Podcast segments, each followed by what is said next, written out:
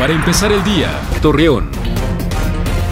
Muy buenos días, jueves 30 de enero le presentamos la información para empezar el día. Marcos Amarripa, director del CCI Laguna, informó que la ciudadanía ha calificado como mal desempeño el trabajo que realiza Miguel Riquelme, gobernador de Coahuila, y Jorge Cermeño, alcalde de Torreón, mientras que el presidente de la República, Andrés Manuel López Obrador, tiene muy buena aprobación.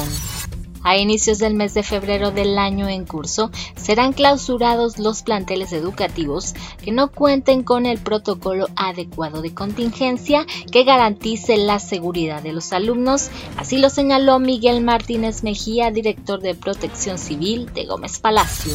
Hoy se celebra el Día Escolar de la No Violencia y la Paz, buscando desarrollar en los alumnos la tolerancia, así como respetar los derechos de los demás, para tratar de disminuir los hechos violentos que se presentan actualmente para que se tenga la construcción de un mundo mejor.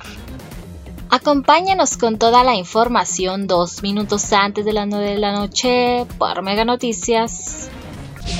Para empezar el día, Torreón.